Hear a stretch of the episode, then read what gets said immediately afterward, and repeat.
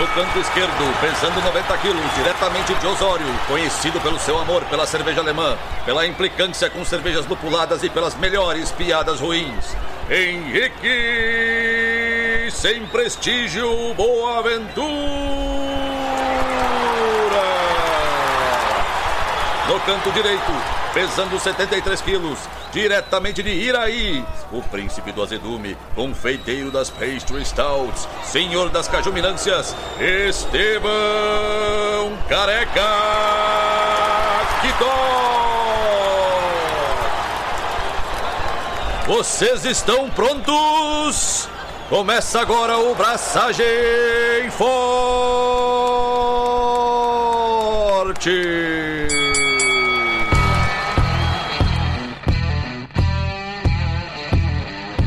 E aí, galera, Estevão da Suricato aqui. Alô, Loite Henrique Boaventura. E será que aquela galera fissurada em eficiência olha para os laudos dos maltes? Ou é só futricar em equipamento mesmo? Arrisco dizer que uma galera. Eu tenho certeza que não. E é por isso, Estevão, que nesse episódio 164 nós vamos falar sobre análise de laudo de malte. Olha só. A gente vai entender por que, que é importante e por que que esse laudo, por que, que essa ficha corrida da cevada que veio lá do campo e foi malteada, ela é tão ignorada e que não deveria ser ignorada. Mas antes de a gente se aprofundar nisso, Estevão, me diga, o que você tem feito da sua vida? Cara, como diria meu pai, pouco para não ir preso. Ah, eu preciso compartilhar uma atualização importantíssima da minha vida aqui. Eu recentemente andei me machucando, me lesionando, dormindo. Esporte muito perigoso esse de dormir. E comprei um colchão novo. E, mano, rica diferença. Riquíssima diferença. Valeu cada centavo. Ah, façam isso. Eu participei dessa escolha porque na visita que Estevão fez aqui em casa, disse assim, Henrique, na verdade ele pediu pra Carol, minha esposa, eu posso experimentar o colchão? porque ele queria ver qual era a diferença de um colchão novo para um colchão não novo, que o dele já estava sofrido. Na verdade, não era essa. Eu queria. Aqui em casa, a última palavra é a minha sempre. Sim, senhora. E aí, e aí eu queria que a Patrícia fizesse um. Não um test drive, mas, né? A gente tava conversando sobre dureza do colchão e tal. E aí, senta na pontinha ali. E, enfim, compramos um colchão relativamente duro. Colchão de velho, né, meu? Quem gosta de colchão fofinho é jovem. Bom, jovem dorme em qualquer latrina, né, meu? Jovem dorme em cima de pedra, jovem não dorme, inclusive. Jovem não tem a obrigação de dormir. Jovem não dorme. Velho precisa, inclusive, ter um lugar específico com qualidades específicas para conseguir dormir. Mas é isso, e no fronte cervejerístico, amanhã tô viajando para Floripa para participar do julgamento da BBC, organizado pelo Science, Science of Beer, lá em Floripa. Vai ser massa, rever os amigos, tomar umas cevas. Tomar cevas forçosamente, né? mas vai ser massa, vai ser massa.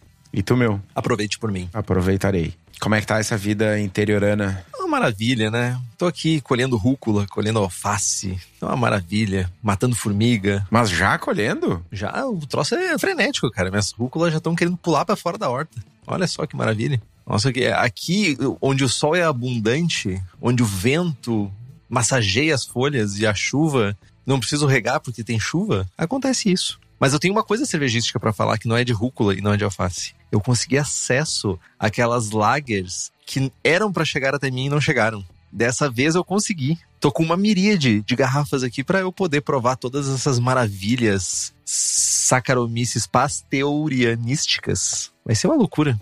Já comecei inclusive tomando uma, já comecei tomando uma Mertzen. E agora tem uma New Zealand Pilsner, tem uma Munich Dunkel, tem Fast Beer, tem German Pils, tem German Pils Transparent Bottle Edition. Helles Rausch. Helles Rausch. Tem, olha, o Baltic Porter. É, olha só, vou me esbaldar. Esse final de semana eu vou me estragar. É isso que vai acontecer. Eu tenho uma notícia ruim pra te dar, mano. D. Tinha mais servas para tu levar camiseta e várias coisas. É que quando eu visito o Estevão é assim, né, cara? Servas que o Tainha mandou e eu esqueci de levar pra firma e tu esqueceu de pegar. Entendi. E tu, e tu ficou de bico calado que era pra eu não reclamar, no caso. Não, eu esqueci, mano. Eu esqueci. Lembrei agora, tô falando. Podia ter te falado lá, ao vivo, e não sofrer com a vergonha pública. Agora tô aqui falando. Tu não se ajuda, né, mano? Não. É isso que acontece, né? Tu não se ajuda, né? Tipo assim, o Estevão, às vezes, não sempre, porque o Estevão também faz coisas boas, mas às vezes o Estevão é aquele meme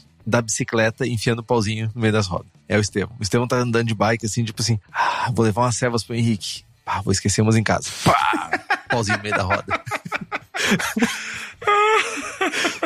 é assim, Estevão. Estevão, Estevão, Estevão. Mas é isso, gente. Mas uma coisa que a gente precisa explicar, né, antes de entrar no conteúdo real oficial, é que a gente tem sempre uma série rodando aqui no Braçagem Forte. A gente já fez a famosa, infame Será que Deu Ruim? Que foi a que deu a cagada dos números e depois foi corrigido. A série de Lúpulos, que foi brilhantemente conduzida por Estevam de volta ao início, focado para quem está começando a fazer cerveja e essa abordagem um pouco mais simples, um pouco mais inicial do, de como é o processo de fazer cerveja. E agora a gente está tocando, né, mais pro fim do que pro início da série de maltes. E a gente já pincelou várias vezes, principalmente nos Braçando com Estilo, a gente já pincelou sobre esse assunto, mas a ideia é que a gente se aprofundar em tudo que envolve malte a gente dividiu né, em vários programas, os assuntos em vários programas. Começamos com o programa 148, Introdução e Malte Base, programa 153, Malte Crystal e Caramelo, Malte 15, programa 156, Malte Torrado, programa 159, ha, a gente mudou, você deve estar escutando isso, era para ser outro número, mas a gente mudou, que são os maltes especiais, diferentosos, e aqui a gente vai falar sobre análise de laudo de malte que é o programa 164, e ainda teremos como substituir maltes no programa 168. E se atingirmos uma meta bizarra que a gente estipulou de pessoas seguindo nós no Instagram, a gente vai fazer um outro programa que eu não me lembro exatamente o que que era, mas a gente vai fazer e alguém vai me lembrar do que que é. Eu só não me lembro. Não era o como substituir maltes? Não, esse tá desde o início. E daí tem, tem um extra que eu não sei o que, que é. Tá, e qual era o indicador? Também não lembro. Eu também não lembro. A gente tem que escutar o programa antigo para saber qual é que é. É o programa sobre maltes especiais. Esse que a gente fez a cagada, digo, a promessa, digo, sei lá o que a gente fez.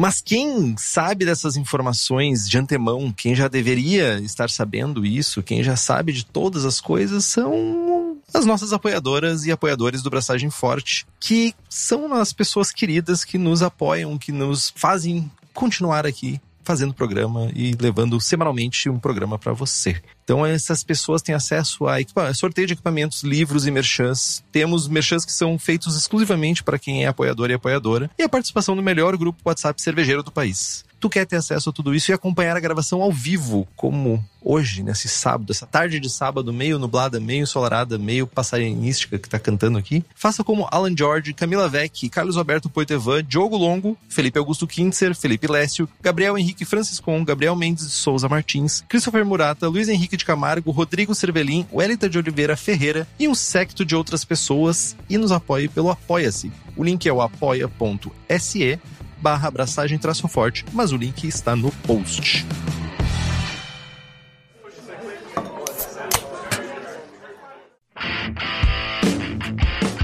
Vamos lá então, gente. Vamos começar começando.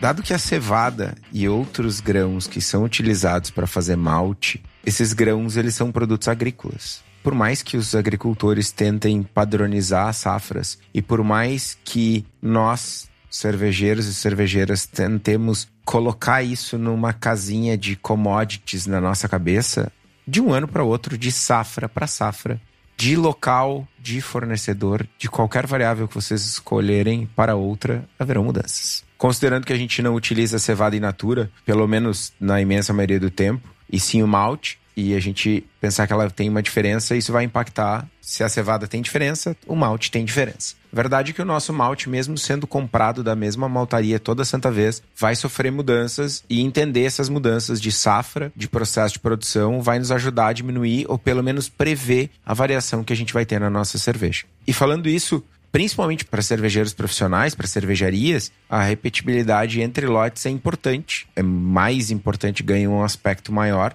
por toda a questão comercial. E entender o quanto antes no processo que o que está diferente em cada malte dá a oportunidade dos jovens ajustarem receitas e processos para ter um resultado mais uniforme.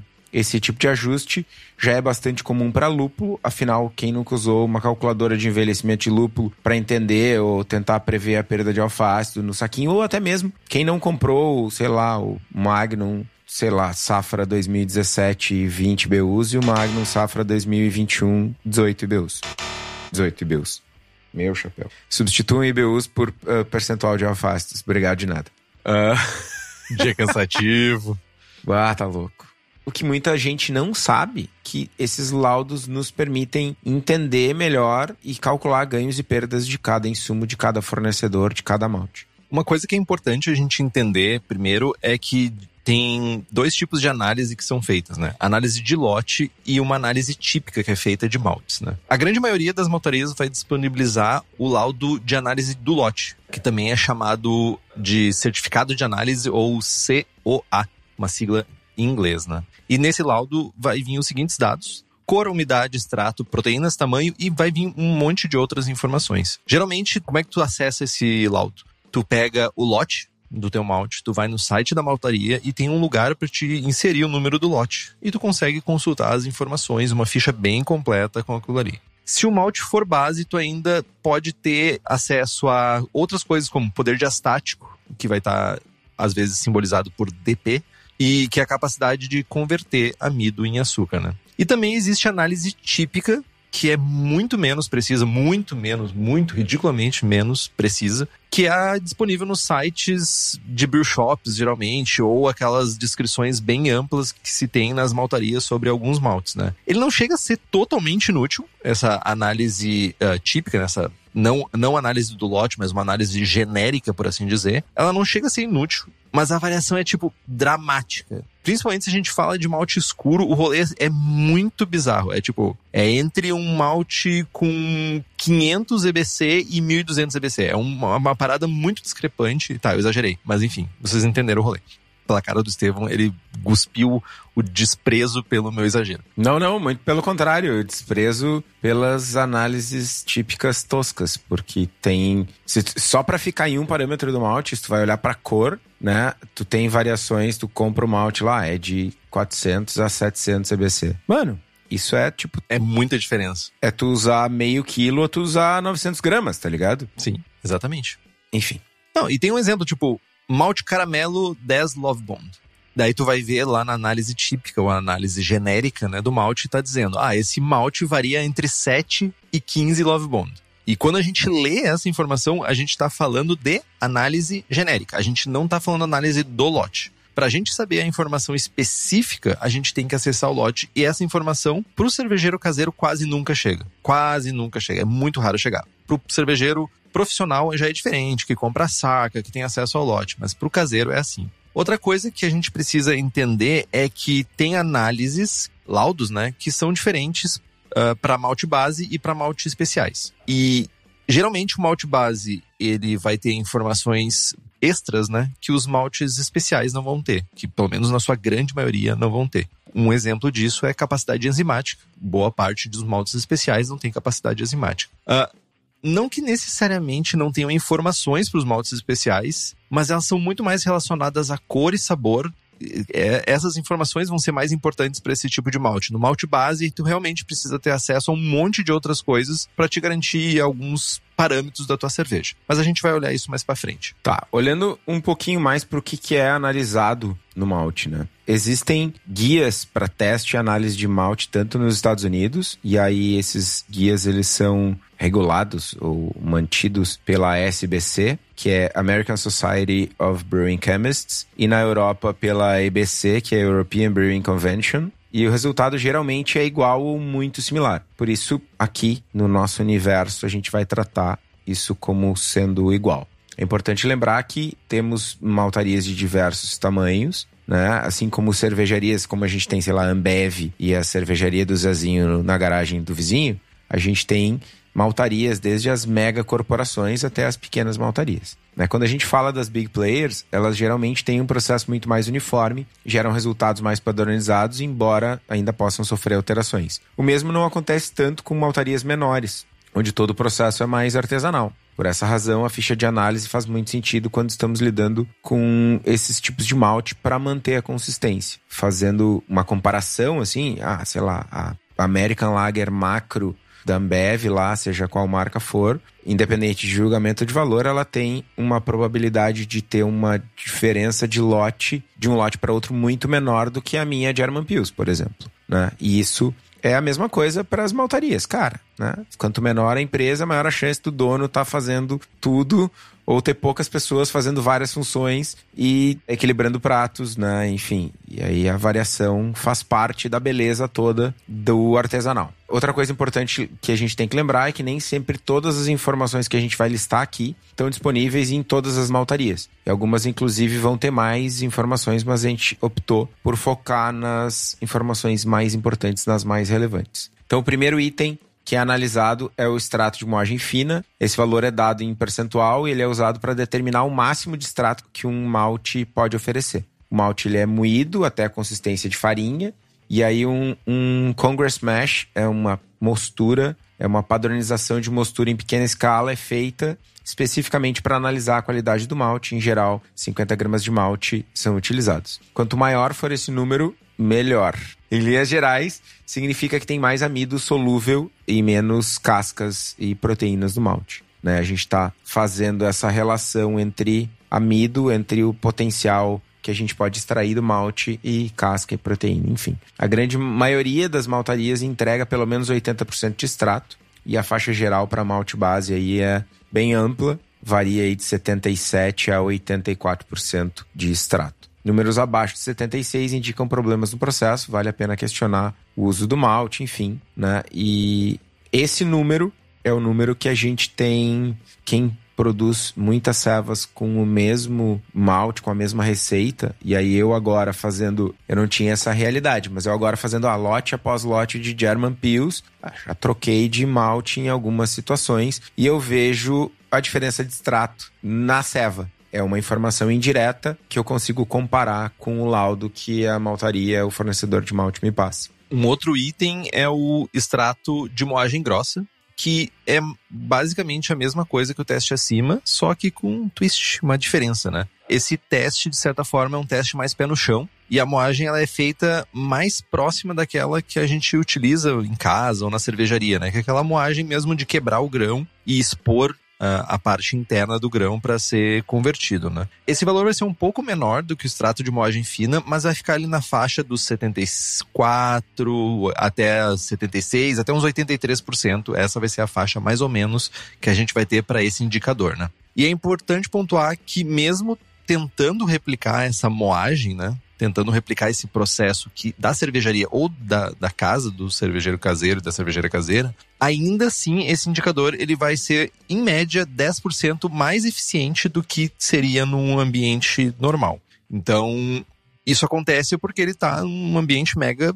controlado, com parâmetros mega controlados. Então é importante considerar isso. Não dá para levar esse indicador de extrato de moagem grossa ao pé da letra. É importante que a mudança de equipamento, mudança de processo de cada um e de cada cervejaria vai impactar e não vai ser a mesma coisa. Mas o indicador é o diferença de rendimento, que basicamente leva em consideração a diferença entre a moagem fina e a moagem grossa. E esse número é bem importante e ele é avaliado também em porcentagem. Essa diferença no valor de extrato de moagem fina grossa vai indicar, de certa forma, o grau de modificação do malte. Vamos pensar um exemplo. Temos 80% de eficiência na moagem fina e 79% na moagem grossa. A diferença é de 1%, ou seja, a diferença de rendimento é 1%. Isso indica que é a diferença que a gente tem de modificação.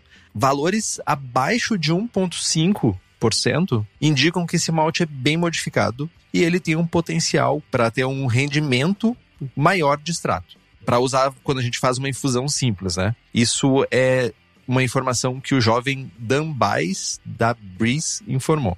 Valores mais altos do que 1.5 indicam que talvez uma rotina de mostura, um processo de mostura mais complexo, com rampa ou até mesmo decocção, seja necessário. Isso é importante. Falando de cor, que é outro parâmetro que a gente recebe no laudo, a gente já sabe que. Ah, por sinal, eu tenho uma novidade. Falando em cor.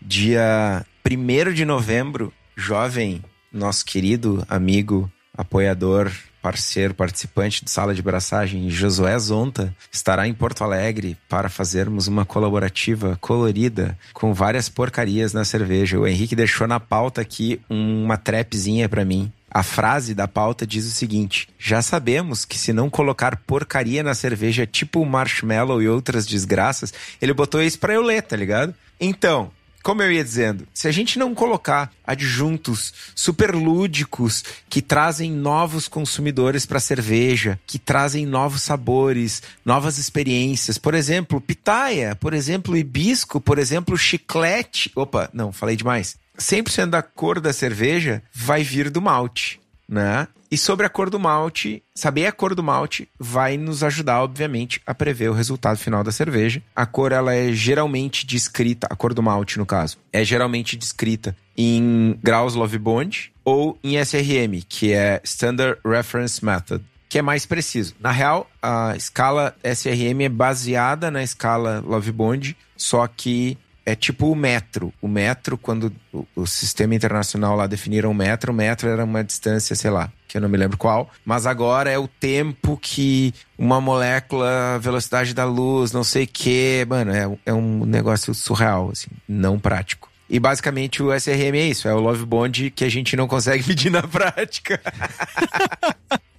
Bons tempos que a gente media com pé de gente, mão, né, cara? Essas coisas mais precisas, né? A jarda era da ponta do nariz do jovem até a ponta do indicador com o braço do cara estendido. Era um negócio assim, não era? Não sei. É, eu acho que era. Eu só sei do pé. Um pé era um pé, literalmente. É, mas era o pé de um jovem específico. Muito importante. Jovem Sistema Imperial. Dono do pé. Se chamava. Era Imperial, jovem. Mas voltando para a cor, na Europa a gente ainda tem o EBC que pode ser calculado multiplicando SRM ou Love Bond por 1.97. A cor do malte influencia muito a escolha do malte, mas a gente precisa parafrasear aqui o Marcos Odebrecht, nosso amigo, dono da maltaria Catarina Maltes Catarinense, o jabá gratuito aí. Paga nós.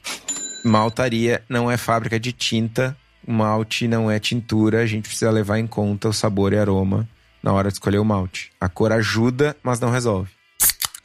Próximo parâmetro que a gente encontra nos laudos, alfa-milase. A alfa-milase, ela é medida em unidades, e aí parece que eu vou inventar essa palavra, mas é real. Várias palavras parece que a gente vai inventar, aguarde.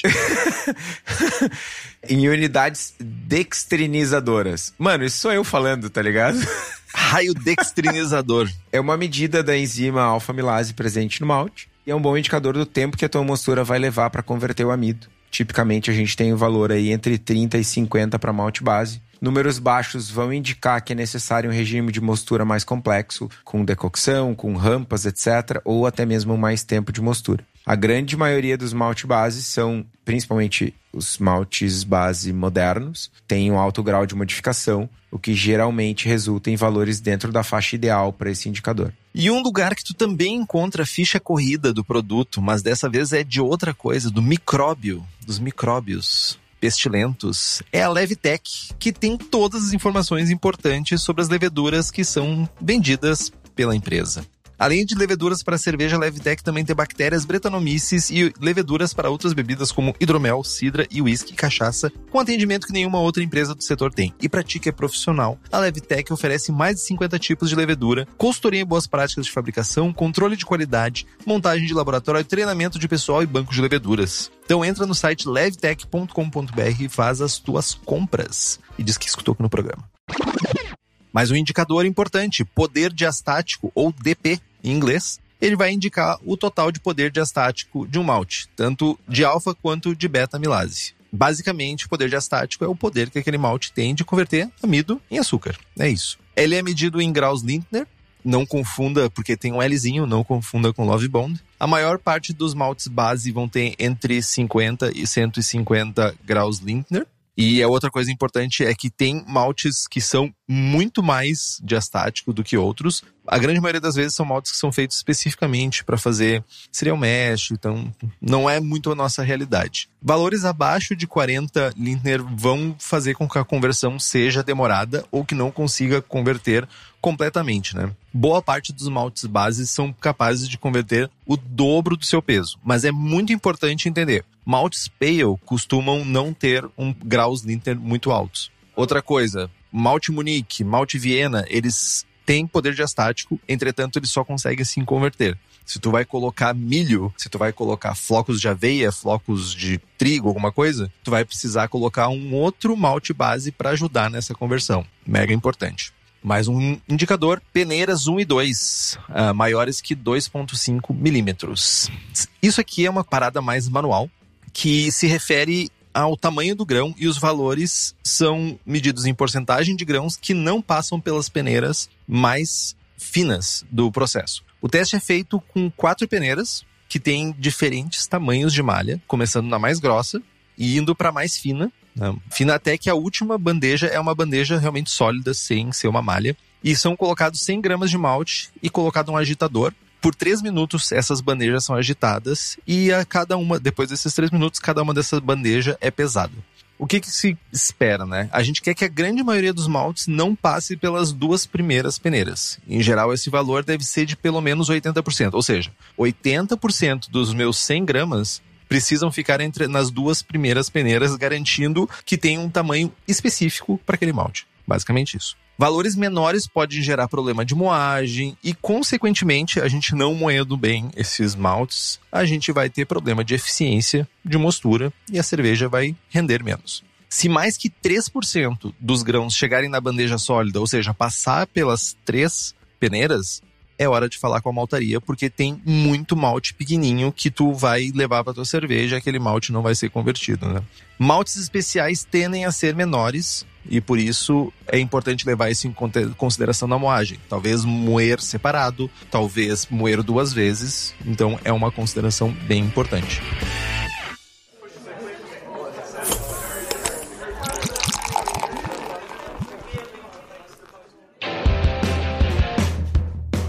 Me surgiu um questionamento agora, que é, ok, o malte especial, ele é menor porque ele é selecionado na hora de fazer o malte especial, os jovens deixam os grãos, ou a variedade, ou enfim, fazem uma escolha por grãos mais grossos, maiores, com mais amido, para malte base, ou é do processo. Não, não faz sentido ser o processo que encolhe o grão.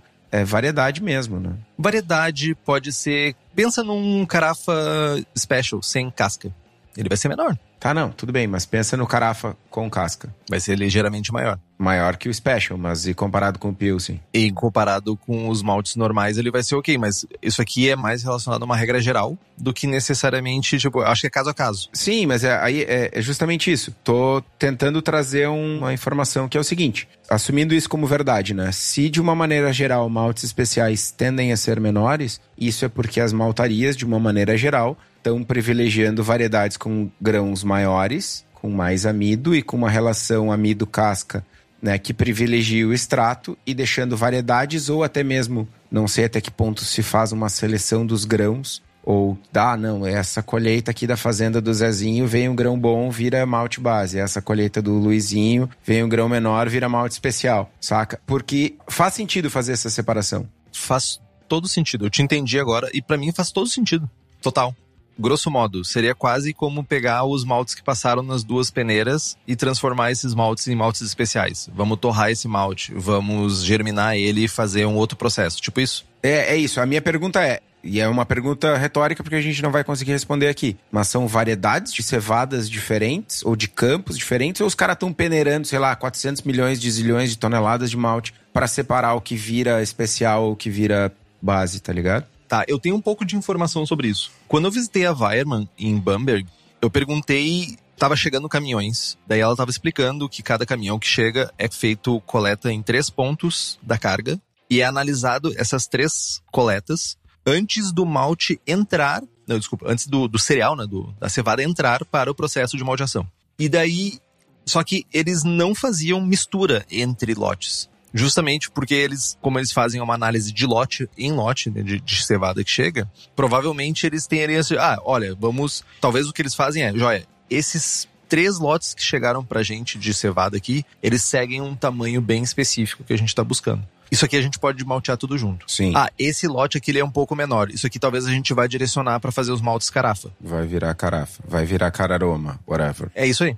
Pra mim faz bastante sentido. Faz sentido. Não faz sentido pra eles adaptar o processo, sabe? Chega muito malte, chega muita carga o tempo todo. Sim, pois é, é, exatamente. Mas, cara, independente se essa cevada tá sendo direcionada lá na Weirman pra virar malte Pilsen ou pra virar malte defumado, que é o melhor malte do universo, o lugar correto para tu comprar um moinho, para tu ter a regulagem perfeita, para moer aquele grão gordão cheio de amido, ou para moer aquele centeio pequenininho e duro que é um pau, é na cerveja da casa, mano. A cerveja da casa tem os melhores moinhos, disparados, melhores moinhos. Para quem é da região metropolitana de Porto Alegre, é só dar um pulo no espaço da Cerveja da Casa na rua Paracatu 220, no bairro Igara, em Canoas. E para quem não é aqui da região metropolitana de Porto, é só entrar em cervejadacasa.com e escolher o teu moinho, porque não, não é um modelo só, todos fabricados pela Cerveja da Casa e um melhor que o outro. Lembrando ainda que a gente tem as receitas do Braçagem Forte, American IPA, Double IPA, Haze IPA, American Porter, Goza, Ordinary Beer e Rauch Beer. Então corre lá no site, garante a tua receita, garante teu moinho. O link tá aqui no post. E vamos para o próximo parâmetro que a gente encontra nos laudos, que é a friabilidade do grão. A friabilidade testa a modificação do malte. O frio. Desculpa, foi mais forte do que eu. Tu tava o programa inteiro esperando para fazer essa piada, né? Não, eu tive essa sinapse agora, mas foi uma merda, na real. Claro, óbvio.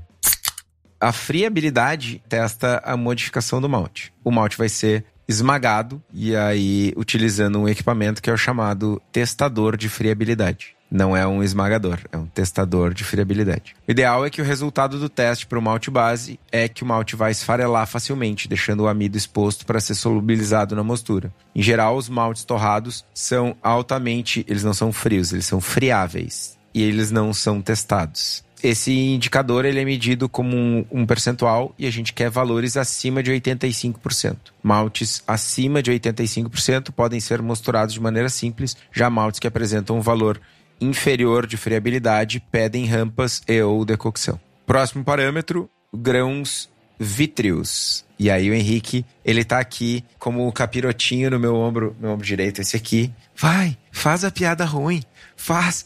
Tu nem fez ainda, eu já tô aqui vermelho, me peidando de rir. ah, ele queria que eu chamasse os grãos de grãos vidrosos, mas não. É, são grãos vítreos. E sim, esse termo realmente existe, ele não foi cunhado por nós. No caso, o vítreos. O vidrosos é by Henrique Boaventura. Na verdade, não. Existe essa palavra, tá? Eu só queria dizer. Agora, se ela é correta para esse uso. Vidrosos, mano. Existe vidrosos. Qual é o significado de vidrosos? Sei lá, meu. Tipo, sei lá, o Google que entenda isso pra mim. Não, não, não, não. Para, para. Não, vidrosos. Vidrosos. Vid vidrosos. Não, eu, eu não quero que tu. Eu Vidroso. Quero... Tô abrindo, tô abrindo. Vidroso. O mesmo que vidrento. não pode, mano. vidrento. O que é vidrento? O mesmo que vidrento. É um adjetivo que é semelhante ao vidro, sem brilho, vidrado, embaciado, olhos vidrentos, melindroso, irritadiço, agastadiço. Henrique, tu tá muito vidrento hoje. Mano, o português é um poço sem fundo de, de informação, cara. Incrível. Tu tá muito vidrento hoje. Seu vidroso. Vidraçado, eu diria. Eu nem sei onde eu parei, velho. Eu tô tão. Eu tô friável. Qualquer coisa me quebra. Tá. Voltando. O termo dos grãos vidrosos. Não vou conseguir voltar. o termo. Tomás, nosso grandiosíssimo. Perdemos um guerreiro. O nosso, nosso grandiosíssimo juiz master do BJCP falou: quem não tem malte vidroso que atire a primeira pedra. Bom, o teste dos grãos vidrentos, ele é utilizado para saber se o malte caramelo está recheado de vidro. tá, meu, sério, vamos lá. Vai. O teste dos grãos vítreos, ele é aplicado praticamente para maltes especiais. E ele é utilizado para saber se o malte caramelo está recheado de açúcares que foram cristalizados e formaram um composto que tem uma aparência vidrosa dentro do grão. Aí o Estevinho usando português com maestria. Aí. Uma aparência vidrenta. É. O malte, ele é cortado em formato de cruz com uma máquina chamada farinator ou farinator. Mano, que parece que, que é o nome da Doppelbock. Farinator, o que, que é uma Doppelbock? É o nome da Doppelbock que eu vou fazer, velho. E no rótulo vai ter um bode cheirando uma carreira de malte moído, tá ligado? É, isso aí. Mano, Ai. é sério isso, mano? Como é que pronuncia isso? O nome do equipamento é Farinator. Farinator, deve ser Farinator. O malte ele é cortado em formato de cruz com o farinator ou com o farinator e examinado. A maior parte dos maltes caramelo e maltes crystal deve ter pelo menos 90% dos grãos vidrentos, vidrosos, vítreos, ainda que os maltes mais claros possam ser só meio vidrosos e aí com valores na faixa dos 80%. Maltes Crystal produzidos em tambores de torra podem ter mais de 90%, é usual que tenha mais de 90%. Maltes caramelo vão ter em torno de 50% de grãos vítreos, assim como o malte Munique, que a gente já falou um pouco sobre isso lá nos maltes Crystal caramelo. Farinator. Farinator, cara. A viscosidade também é um fator importante. É medido em milipascal por segundo. Olha só, para quem achou que Pascal era uma linguagem de programação, nós temos outras coisas que é usado Pascal. E, basicamente, esse indicador mede o fluxo do mosto por pequenos tubos, tubinhos. Então, se o mosto é capaz de passar por esses tubos rapidamente, né? E o viscosímetro que é usado para fazer essa medição vai indicar que ele é fácil de filtrar. Mosto com alta viscosidade indica que o processo de malteação não quebrou, né? Não conseguiu lidar adequadamente com a parede celular do endosperma do grão de cevado. Ou seja, esse mosto ele tem uma viscosidade mais alta e ele vai dar problemas no teu processo de produção. Valores acima de 1.7 indicam problemas para filtragem, principalmente para cervejaria, que time is money e tempo de panela é tempo que tu não tá fazendo cerveja, isso é uma coisa mega importante. Decocção ou um descanso proteico podem ajudar com a melhorar essa filtragem, né, caso esses indicadores estejam mais altos, né, com 1.7. Então, se a gente fizer uma decocção ou um descanso proteico, a gente vai conseguir dissolver os beta-glucanos que dificultam essa filtragem. Proteínas também é um indicador importante. Ele é medido em porcentagem e se espera um valor abaixo de 12%. Valores acima podem resultar em turbidez na nossa cerveja e também em problemas de filtragem, né? Se bem que hoje em dia, quem se... Who cares, né? Quem se importa com uma cerveja clara, cristalina, eu, eu sei que tu te importa, mas a galera tá nem aí, né? Tipo, assumiu o mundo hazy como se, tipo, ah, minha ha- hazy German IPA. Mano, posso te interromper? Deve. Eu não sei se eu posso falar isso. Pode. Eu não sei se eu vou, se isso vai ser usado contra mim, mas quando me pediram lá para escolher os estilos que eu queria julgar no BBC, eu selecionei, tipo, quero muito todos os estilos lager que eu não tenho amostra inscrita. E, mano, bah, eu vou ser o chato da cor, eu vou ser o chato da aparência, meu. Tudo que for lager que cair na minha mesa, que não tiver límpida cristalina, eu vou pedalar, velho. É justo. É justo. Não, brincadeira, gente. Brincadeira, eu, eu sou ético. Um pouco, ao menos. yeah, right. Daqui a pouco vai ter galera, galera escrevendo Hazy German IPA em experimento. Mas tem um tipo de turbidez que o povo gosta, não sei por que cargas d'água, que é a tal de turbidez do polifenol, né? E essa turbidez geralmente vem de onde? Do lúpulo. E não só do lúpulo. Se tu comprar na Hops Company, vem dos melhores lúpulos, da melhor seleção de lupulíneos que você pode ter para sua cervejaria. A Hops Company é especializada em fornecer lúpulos selecionados diretamente de fazendas para cervejarias no Brasil. Eles visitam produtores, buscam novas variedades e lotes que se destacam sensorialmente. E caso você tenha interesse em adquirir os lúpulos da Hops Company para sua cervejaria, entra em contato pelo site da Hops Company, é o hopscompany.com, ou pela página da empresa no Instagram, que é o arroba Hops Company. Antes de falar do próximo parâmetro, eu tava aqui no chat privado com o Henrique, mandando o briefing do rótulo. Isso dava uma camiseta, mano. Um bode cheirando pó. Um jovem com uma saca de malte aberta, caminhando, vazando pó atrás, e um rastro de pó de malte no chão, e um carneiro andando atrás e cheirando pó de malte, e o nome da serva é Farinator Doppelbock. Mano, eu compraria essa camiseta, velho. Mas veja bem, se tá carregando um saco de malte e tá gerando pó, quer dizer um que tem um problema do- no indicador de peneiras, 1 e 2. Hum, Tudo bem, mano, é um malte ruim, velho. entendi. Que nem a piada. Ok, eu ri. tu também. Ah, bom, vamos lá. Próximo parâmetro. Free Amino Nitrogen. Amino nitrogênio livre. pois é, eu não, não me lembrei de como traduzir. Tem uma tradução real oficial, mas eu não me lembro. Daqui a pouco vem. Pesquisa aí, Henrique, enquanto isso. Tô pesquisando. Nitrogênio amino livre. Nitrogênio amino livre. Nossa senhora. Minonegênio a nitrogênio livre. nitrogênio amino livre. Se mede o fã em ppm e esse valor é importante para a fermentação e a gente quer ver valores de pelo menos 170 ppm em malte base. Algumas pessoas argumentam que valores altos de fã podem influenciar a estabilidade da cerveja e tal, mas o fato é que é um nutriente importante e que muitas cervejarias e muitas cervejas e muitas pessoas têm suplementação de fã no processo para garantir uma fermentação adequada. Outro indicador são os beta-glucanos, e aí, valores altos indicam problemas de filtragem. Valores acima de 180 ppm no malte base podem indicar que um descanso proteico é, é importante, é necessário. Outro indicador ainda, turbidez, é medido em NTU, que significa Nephelometric Turbidity Units, ou em EBC. Agora, o que significa Unidade de turbidez nefelométrica, eu não tenho a menor ideia. É o NTU. Nefelométrica. Cara, nefelométrica parece uma banda de black metal. Meu, vai dizer, escreve de uma maneira bem tosca o nome Nefelometric. E, meu, é uma banda de black metal. Deve existir uma banda. Eu vou até pesquisar enquanto tu fala. Nefelometria é um método analítico de laboratório que se baseia na diminuição da intensidade pela difração da luz. Faz sentido. Fica a dica. Uma banda chamada Nefelometric.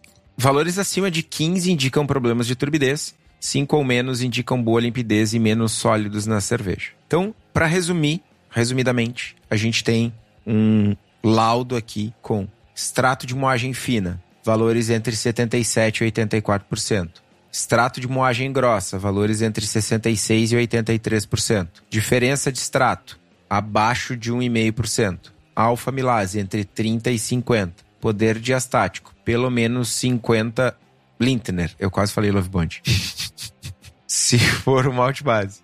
Peneiras. As primeiras duas devem conter pelo menos 80% do total, não mais que 3% deve chegar ao fim. Friabilidade, pelo menos 85%. Viscosidade, menos de 1,7%. Uma discussão que eu acho que é bem justa nesse momento é assim, né? acho que como a gente tem o, o, grupo de apoiadores e apoiadoras e a gente tá sempre lá trocando ideia e conversando. E uma coisa que acontece, bah, caiu drasticamente a minha eficiência. Nossa, usei o mesmo malte da mesma maltaria, não mudei nada no meu processo e eu, sei lá, minha cerveja normalmente tem 1.050 e agora eu tirei 1.044 com a mesma quantidade de malte. Aí tu fica pensando, cara, se a gente tem umidade envolvida no rolê, se a, o teu malte já está lá exposto a, ao, ao ambiente e diminuiu a friabilidade do malte. São vários indicadores que vão piorando né, vão piorando o malte para quando tu for fazer a cerveja, tu ter resultados diferentes do que tu tinha com o malte fresquinho quando a saca foi aberta, sabe? Então, não é para se ignorar, esse faz todo sentido do mundo a gente prestar atenção nesses indicadores aqui. E tem um agravante, né? Tipo, o laudo é uma coisa o laudo vai funcionar muito pro Estevão, que vai abrir uma saca de 25 e vai usar essa saca de uma vez só. E aquele malte que tá lá sofrendo na brew shop. É, é o que eu sempre falo sobre o malte defumado. Malte defumado é o malte que mais sofre, cara. Porque é o malte que é menos utilizado, fica lá aberto, exposto, ganhando umidade, inchando, perdendo, ficando, sei lá, ficando borrachudo lá. E, consequentemente, uma das coisas que mais acontece com o malte defumado é perder aroma, mas ele ainda manter o sabor. Então, é isso. Se a gente levar em consideração esses indicadores, se a gente estiver usando o malte que a gente está guardando bem, vai dar tudo certo. Mas eu sempre penso que o impacto que essas variáveis têm no resultado final da galera que está fazendo cerveja. Mesmo a pessoa que está fazendo em casa, sabe? Imagina na cervejaria. Cara, tem outra coisa a respeito do laudo.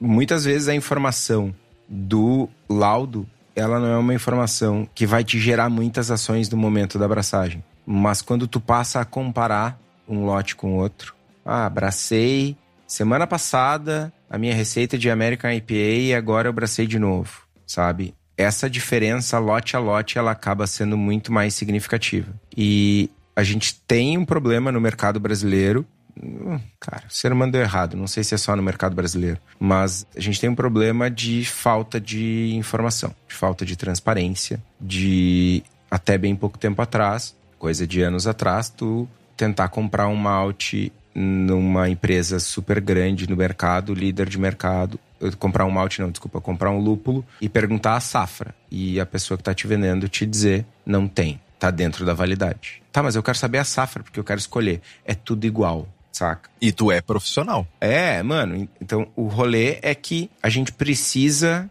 estimular e pedir e transformar isso numa demanda real para as brew shops, para as importadoras de malte, para que essas informações do laudo do lote cheguem até nós, para que a gente consiga entender como é que está sendo o nosso malte e comparar, enfim. E aí faz muito sentido, né? E tem uma galera, e aí eu falo para vocês, homebrewers, fritadores de eficiência, que, mano, vocês são os paladinos dos laudos de malte.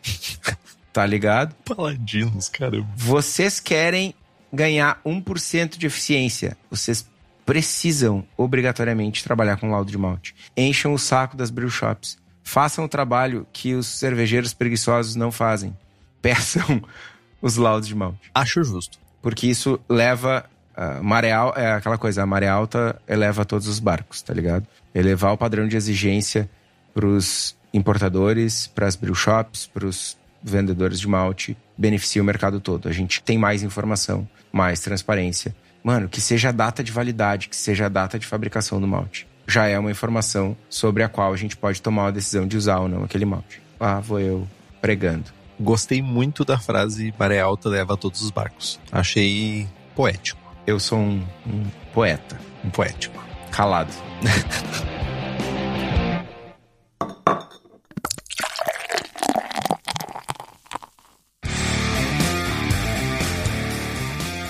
livros para você se aprofundar um pouquinho mais. Novamente, Malt por John Mallet, How to Brew do John Palmer, pai Palmer, na verdade, Deus Palmer, pai Jamil, Deus Palmer. Mastering Homebrew do Randy Mosher e Brewing Better Beer do Gordon Strong. Tem três brothers nessa lista aí. E tu só não tem o John Mallet porque tu não conhece ele ainda, né? Porque ele não te viu ainda. Não, mas ele tava tomando as cevas da Suri semana passada. E abraço o Andres. O Andres levou as cevas, umas cevas da Suri para os Estados Unidos e mandou uma fotinha do Mallet tomando meu ego maior que o teu e Sweet Lixos e Magrela, eu acho. Brother. Brodaço. Valeu, Andres. Faz todo sentido no mundo tu ter uma cerveja que tem ego no nome, né? Gratuito, velho. É, tipo, você pode traduzir isso como inveja, se você quiser que eu não tenho nenhum brother nessa lista. Meu único brother aqui é tu. E é o suficiente para mim. É o que importa. E olhe lá, né? É, é o que importa. E nem sei se é tão recíproco.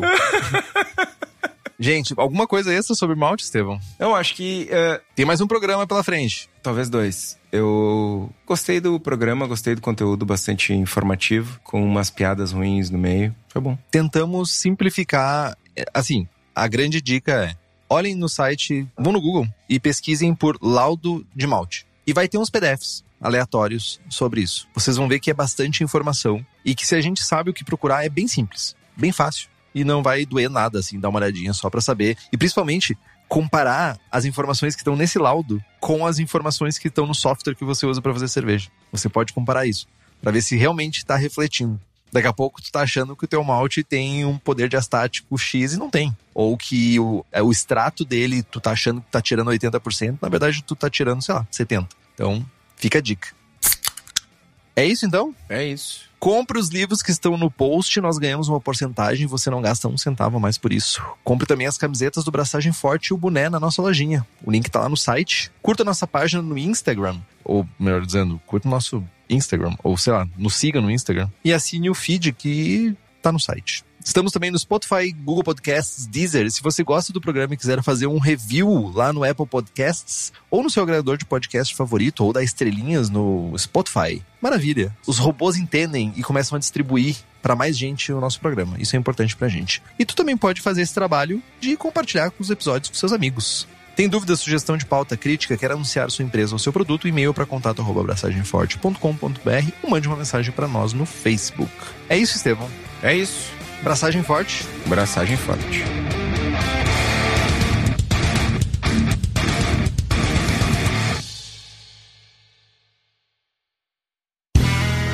Este podcast foi editado por Play Áudios.